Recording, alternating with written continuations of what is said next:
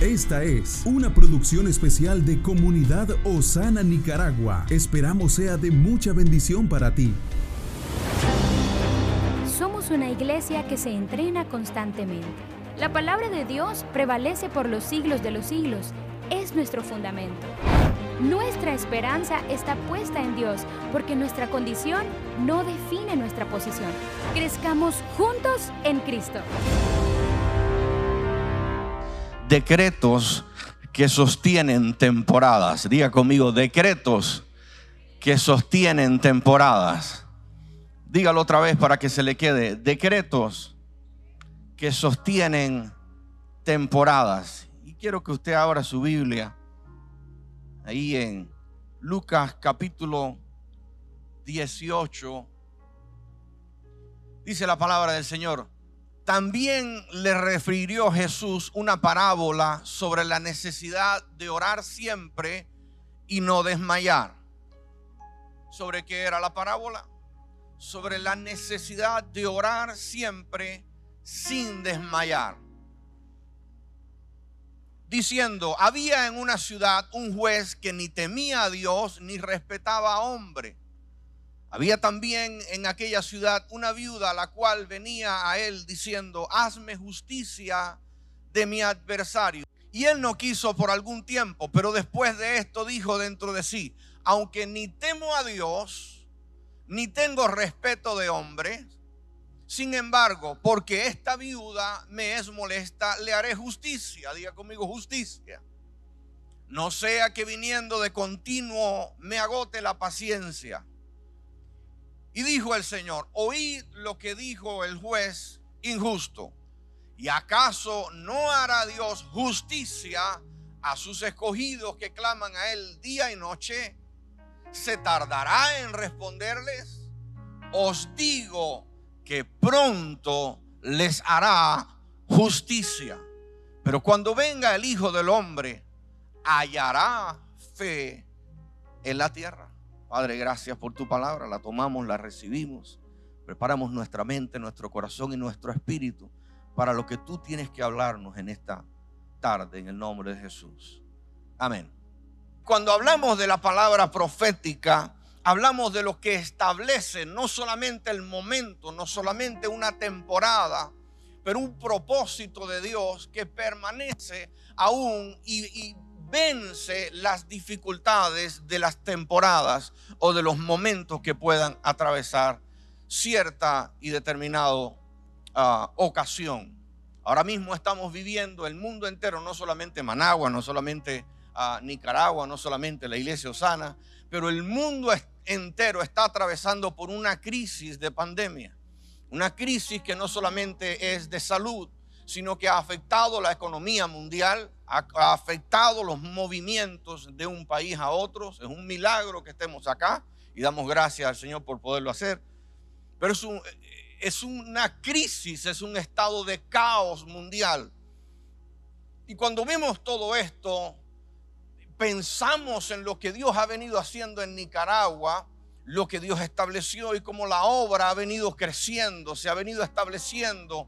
Y en el momento de, una, un aceleramiento del crecimiento, de la expansión de la iglesia en Nicaragua, en el momento donde las iglesias se están multiplicando, donde la palabra profética que se estableció en el pastor Spencer y que dio continuidad y tomó, tomó un aceleramiento vertiginoso bajo el ministerio del pastor Arsenio, ahora se pareciera que el ataque pueda llegar a frustrar deseos del corazón, propósito, palabra establecida por Dios en el fundamento profético de esta casa. Crisis económicas, momentos que no nos podemos reunir, momentos en los que pareciera que lo que venía acelerado se desacelera. Y cuando leemos esta palabra, esta, esta parábola que está poniendo el Señor Jesús para traernos a nosotros claridad, está hablando de hacer justicia, pero si usted se da cuenta, lo que quiere transmitir el Señor es una enseñanza de fe. de perseverar en lo que nosotros creemos, de perseverar en buscar un dictamen, una palabra, un decreto de justicia del juez de todo el universo. Y dice el Señor, si un juez injusto es capaz de prestar atención a alguien que esté insistentemente tocando a su puerta, ¿cuánto más hará el Dios de los cielos, tu Padre, mi Padre celestial? ¿Cuánto más? Dice, responderá y no solamente responderá, sino que responderá apresuradamente. Alguien diga amén a eso en esta tarde, aleluya. Dile al hermano que está a tu lado, Él responderá y responderá apresuradamente. Bendito el nombre de Jesús. Y le dice el Señor, les digo que el juez les hará justicia. Pero cuando escuchamos esta palabra justicia, podemos pensar, ¿y qué tiene que ver la justicia con la fe? ¿Por qué pone una parábola hablando de reclamar justicia para poner un fundamento de fe? La enseñanza la podemos obtener, podemos entender la enseñanza cuando vamos a profundizar en la palabra justicia. Hay tres palabras en el hebreo que determinan áreas de justicia o manifestaciones de justicia. Es la palabra sede, sedaka y michpa. Estas tres palabras hablan de justicia, pero son diferentes manifestaciones de la justicia. Cuando hablamos de la palabra Sedek, estamos hablando de una justicia, no sé si tenemos la gráfica, de rectificar relaciones injustas, relaciones dañadas por injusticias. Cuando usted llega y puede restaurar una relación que ha sido dañada por una injusticia, por algo injusto, y usted llega y trae claridad al, asunto y puede restaurar una relación dañada injustamente, usted está haciendo una justicia sede. Usted está operando en justicia sede. Pero hay un segundo término de justicia y es la justicia sedaca. La justicia sedaca es la justicia que habla de un corazón inclinado a actos de bondad. En la justicia sedec, usted está haciendo justicia con un adversario o con alguien que no tiene una buena relación. Por eso dice la palabra del Señor, en cuanto dependa de vosotros estar en paz con todos. Si puedes restaurar una relación, restáurala, porque eso es justo, es justicia, es justicia sedec. Pero la justicia sedaca es la justicia que nace de un corazón inclinado a hacer actos de bondad.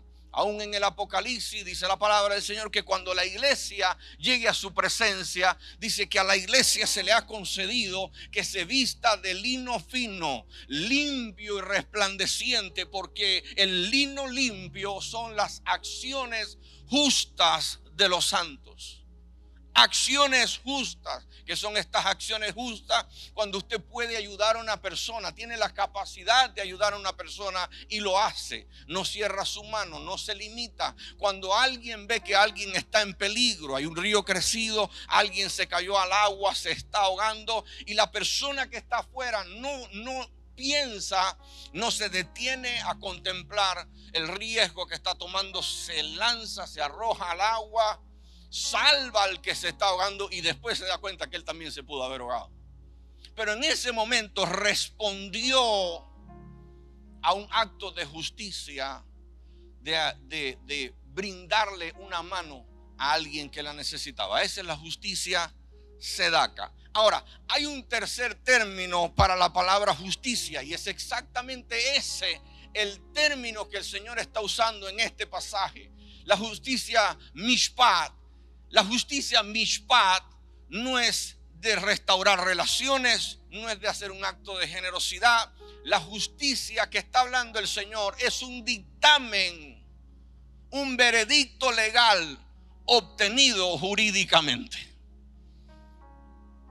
Un decreto, diga conmigo, decreto. Y está diciendo el Señor Jesús, ustedes cuando estén en una adversidad, cuando ustedes estén pasando por una crisis, cuando estén atravesando por un momento difícil, no dejen de insistirle al juez, no dejen de tocar la puerta hasta que le haga justicia mishpat hasta que Él decrete algo desde el cielo que pueda dictaminar algo a tu favor. Diga conmigo, estoy confiando en su justicia. Diga conmigo, decretos que sostienen temporadas. Dígalo una vez más, decretos que sostienen temporadas. Es en estos decretos donde le está tratando de enseñar fe a sus discípulos. Cuando el Señor ponía estos ejemplos, está tratando de transmitir fe a la hora de orar, a la hora de clamar, a la hora de interceder delante del Señor o a la hora de hablar algo que debe establecerse en lo espiritual. Un buen día se levanta el Señor y está como cualquier otro de sus días, siempre ocupado, siempre haciendo la obra, la obra del Padre, siempre trayendo palabras, siempre trayendo sanidad. Y pasa delante de una higuera y cuando ve la higuera, la higuera tiene hojas, pero no tiene fruto. Cuando la higuera tenía hojas, era señal de que ya estaba reverdeciendo, que ya era el tiempo de dar frutos y debía tener frutos para brindarle al quien se acercara a ella. Pero cuando el Señor viene y contempla esta higuera con hojas y viene a buscar frutos, no encuentra frutos en la higuera. Y el Señor enojado de que la higuera estuviese exhibiendo un fruto que no tenía, quiere darle ahora una lección a sus discípulos. Molesto, estás teniendo una apariencia de fruto, pero no tienes fruto. Y ahora le habla a la higuera y le dice, te secas hasta tus raíces. Nadie más comerá fruto jamás de ti. Porque estás exhibiendo algo que no tienes pero más que nada, porque quiero traerle un mensaje, quiero traerle una enseñanza a mis discípulos. Maldice la higuera y sigue caminando. Próximo día en la mañana pasa con sus discípulos por el mismo lugar. Los discípulos ven la higuera y le dicen, maestro, la higuera que tú maldijiste, la higuera que tú hablaste y condenaste, se secó desde su raíz. Y el Señor le dice, no hice esto porque estoy en el negocio de secar higueras. Mi intención, no ando buscando higueras que secar, no ando buscando árboles que desarraigar. La intención, lo que he hecho cuando ordené que esta higuera se secara, era establecer algo para enseñarles algo a ustedes que quede marcado por una imagen que nunca se les borre de su mente. Y ahora les dice, así como yo hablé a esa higuera y se secó desde sus raíces, así como yo emití un decreto y lo que salió de mi boca como un decreto fue tan fuerte, se estableció tan firmemente que secó la higuera desde sus raíces, dice cualquiera de ustedes, si hay dos que se ponen de acuerdo y establecen algo, aleluya hablan algo, establecen algo en el Espíritu y le piden algo al Padre en mi nombre, dice el Padre que está en los cielos lo va a escuchar y va a establecer lo que ustedes están hablando porque lo están estableciendo, están emitiendo un decreto en fe. El mensaje del Señor era no era salgan por ahí a secar higueras. Anden secando árboles. El mensaje era lo que ustedes hablen se establece. Lo que ustedes digan se establece. Los decretos que ustedes puedan sacar de su espíritu y soltarlo en los aires, si van acompañados de fe, dice, se establecen y no sé cómo, pero se secan. ¿Va conmigo? Buen día. Los amigos de Jesús están pasando por una crisis. La crisis peor que pueda pasar cualquier familia. Eran sus íntimos, eran sus amigos, así como el pastor Arsenio es nuestro amigo. Nos sentimos bien en su casa, nos trata como ángeles. No nos da de comer, no nos da agua, no nos da... ¿Cree que somos ángeles? No, no se crea. Nos tratan sumamente bien. Pero nos sentimos tan bien. Ese era el lugar donde Jesús se sentía bien. Él llegaba a la casa de sus amigos, a la casa de Lázaro, de Marta, de María. Y Jesús se sentía bien, se sentía bien atendido. Y usted, usted le gusta ir a los lugares donde se siente bien atendido, donde usted está en confianza, puede, puede disfrutar de la amistad. Y un buen día, la familia que Jesús ama, los íntimos de su corazón están atravesando por una crisis como nunca la habían pasado. Su hermano, Lázaro, uno de los íntimos del Señor, ha muerto. El Señor decide no ir el primer día. Pide permiso al Padre. Solo estoy imaginando. Padre, es momento de que vaya a ver a mis amigos. Es momento de que vaya a compartir su dolor. Pero se detiene aún un segundo día porque no tiene una respuesta del Padre. El tercer día y al cuarto día, el Señor dice a sus discípulos, vayamos porque hoy es el día en que debemos estar. Cuando llega, tiene un encuentro con María, tiene un encuentro con Marta y le dice a Marta, Marta, Lázaro va a resucitar. Diga conmigo, un decreto. Diga un, un decreto. Marta, te digo, te confieso y te estoy declarando que Lázaro, tu hermano, va a resucitar. Pero como Marta no tenía un entendimiento de los decretos que el Señor era capaz de hacer, ella solo tenía entendimiento de la palabra escrita, solamente tenía un entendimiento de lo que ellos como judíos, como hijos de Dios, conocían. Sí, yo sé que mi hermano Lázaro resucitará en el día postrero. Él va a resucitar algún día, pero para el día de hoy, que era cuando lo necesitaba, llegaste demasiado tarde.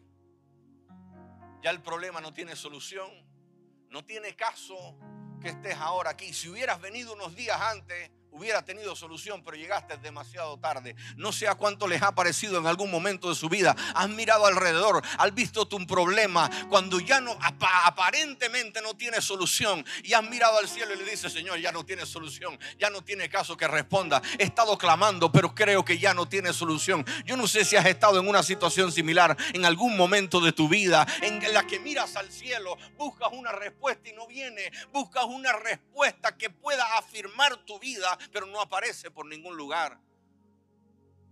La palabra de Dios para ti en esta mañana es, Marta, te digo que resucitará. Sé que resucitará en el día posterior. Marta estás hablando con la resurrección.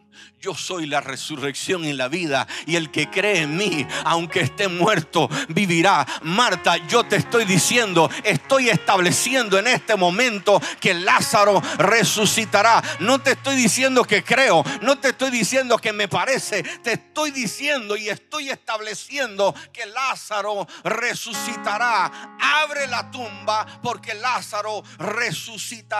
Y el Señor te dice en esta tarde Abre la tumba de la incredulidad. Abre la tumba de la situación difícil. Abre, mueve la piedra del problema. No sé cuál sea tu situación, pero el Señor te dice en esta, en esta tarde, remueve la piedra porque Lázaro sale de la tumba. Hoy te vas de este lugar con una respuesta desde el cielo. Hoy el Señor te está diciendo, estoy estableciendo cosas sobre tu casa. Estoy hablando palabra profética sobre tu casa. Estoy hablando palabra profética sobre tu familia. Yo no sé si alguien lo recibe, si alguien lo cree, pero yo aleluya.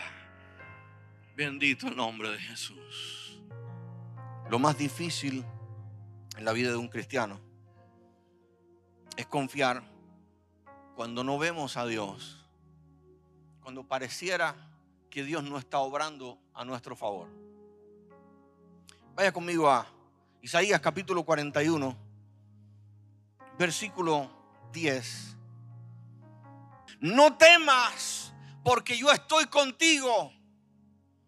No desmayes porque yo soy tu Dios, que te esfuerzo, siempre te ayudaré. Comienza dando promesas muy firmes. Yo estoy contigo, yo te sustento, yo te esfuerzo, yo te ayudaré. Y yo te sustentaré con la diestra de mi justicia. Está diciendo el Señor, yo te sustentaré con la diestra de mi justicia. Diga conmigo, la diestra de Dios. La diestra de Dios. Versículo 11. He aquí que todos los que se enojan contra ti serán avergonzados y confundidos serán como nada. Perecerán los que contienden contigo. Buscarás a los que tienen contienda contigo y no los hallarás. Serán como nada y como cosa que no es aquellos que te hacen la guerra. Esta guerra que estamos peleando ahora mismo es un enemigo que ni siquiera podemos ver. Y es difícil pelear con algo que usted no puede ni siquiera ver. Cuando usted puede ver a su enemigo es más fácil de, de pelear, es más fácil de, pero estamos peleando con un enemigo que ni siquiera podemos ver. Pero el Señor nos dice, versículo 12, dice, aquellos que te hacen la guerra. 13 dice, porque yo Jehová soy tu Dios, quien te sostiene de tu mano derecha y te dice, no temas, yo te ayudo. Cuando leemos este pasaje así de sencillo, cuando leemos este pasaje así superficialmente y ponemos atención, nuestra intención, el deseo de nuestro corazón es sentir que Dios siempre va de nuestro lado, que nos toma de la mano y que en toda situación, si vamos a tener que bajar a algún lugar, si vamos a tener que subir a algún lugar, si hay algún obstáculo que nos pueda estar a nosotros limitando nuestro paso, nosotros queremos sentir a Dios a nuestro lado, ¿sí o no? Siempre queremos saber que, que, Dios está ahí para nosotros. Queremos saber que su mano no nos ha soltado. Y si sentimos que no estamos percibiendo su mano, si sentimos que no estamos percibiendo su presencia, entramos en pánico, entramos en temor. Señor, ¿qué sucede? No te veo, no te siento, no, no, no, no siento que estás cerca de mí. Estoy atravesando por el peor de mis momentos y no siento tu mano conmigo. Pero si usted se da cuenta, si Dios toma al pastor Johnson y él dice, yo te voy a sostener con mi diestra. Yo voy a caminar contigo, yo voy a estar contigo, no te dejaré, no te desampararé. Mi diestra va a estar contigo. Ponga el versículo 13 una vez más. Porque yo Jehová soy tu Dios, quien te sostiene. ¿De qué mano te sostiene a ti? Esto es lo que está diciendo Dios. Yo no tengo que caminar contigo para estar contigo. Yo estoy haciendo un pacto contigo. Mi derecha te está dando tu derecha. Y yo te estoy diciendo, yo voy a estar contigo. Yo voy a ir contigo donde quiera que tú vayas. Me sientas o no, me percibas o no, me veas o no, lo entiendas o no. Yo voy a estar contigo donde quiera que tú vayas. Mi diestra te ha dado tu diestra para que sea el apoyo en tu momento de dificultad. Gracias, Pastor Johnson. No tienes que ver a Dios, no tienes que sentir a Dios. Cuando Él ha establecido un decreto, pastor, hay un decreto de Dios sobre esta casa. Hay una palabra profética que fue establecida hace muchos años sobre esta casa y ha sido confirmada sobre esta casa. Yo voy a estar con ustedes todos los días hasta el fin del mundo. El que estableció esta casa la sostiene. El que estableció este ministerio lo sostendrá hasta la venida de nuestro Señor Jesucristo. Alguien puede poner sobre su pie y decir un fuerte gloria a Dios puede ponerse sobre su pie y decir, yo recibo esa palabra. Aleluya. Decretos que sostiene en temporada. Alguien puede decir conmigo, el Señor ha establecido un decreto y Él me sostendrá. Él ha dicho que me guardará y me guardará. Él me ha dicho que saldré victorioso de todas estas crisis y lo haré. Porque si Dios lo dijo, Él lo hace. No importa si lo entiendo, no importa si lo percibo, no importa si lo siento o no. No se trata de sentimiento, se trata de su palabra, se trata del decreto que ya fue establecido. Dáselo al Señor. Dáselo al Señor, dáselo fuerte, dáselo fuerte, dáselo fuerte, dáselo fuerte, dáselo fuerte. Llora de beso. Cierra tus, tus ojos e inclina tu rostro ahí donde estás, iglesia.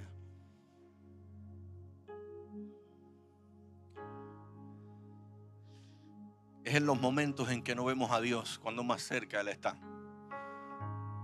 Es en los momentos cuando no entendemos, cuando más control Él tiene de nuestra vida. Es en los momentos cuando estamos en la prueba, en la dificultad, en el camino del desierto, cuando el Señor te, te recuerda esta palabra. Yo quiero que esta palabra quede muy grabada en tu corazón. El Señor te está diciendo en esta tarde, yo te doy mi mano derecha. Yo hago un compromiso contigo. Yo hago un pacto y establezco un decreto en esta mañana. El Señor te está diciendo, estoy estableciendo un pacto de compromiso contigo. No temas. Yo te voy a ayudar. Cuando creas que ya no puedes caminar, yo voy a estar, ahí para socorrerte. Cuando la prueba, cuando la dificultad, cuando la duda invada tu casa, yo te voy a recordar que mi diestra está contigo aunque no la estés mirando. Yo te di la mano, hice un compromiso, te hice un pacto. Y mis decretos, mi justicia, no la justicia Sedec, no la justicia Sedaca, pero la justicia mishpat, la justicia legal, un dictamen establecido por el juez de la corte celestial, te está diciendo en esta mañana, no temas, yo te ayudo. El Señor está sobre esta casa de una manera sobrenatural. No tengan ningún temor, Nicaragua. No tengan ningún temor, iglesia Osana el Dios que les trajo hasta este lugar, ese mismo Dios los sostendrá. Él les hará justicia, mishpat. Él declara, aleluya, la palabra que fue declarada desde los fundamentos de esta casa no les dejará ni un minuto de su vida. Él les sostendrá. Atravesarán por cualquier prueba que se levante, saldrán victoriosos, saldrán al otro lado, cruzarán, aleluya aún las peores tempestades, porque Él te hace justicia. Dios te bendiga. Comparte este podcast para que muchos sean bendecidos. Esta es una producción especial de Comunidad Osana, de Nicaragua a las Naciones.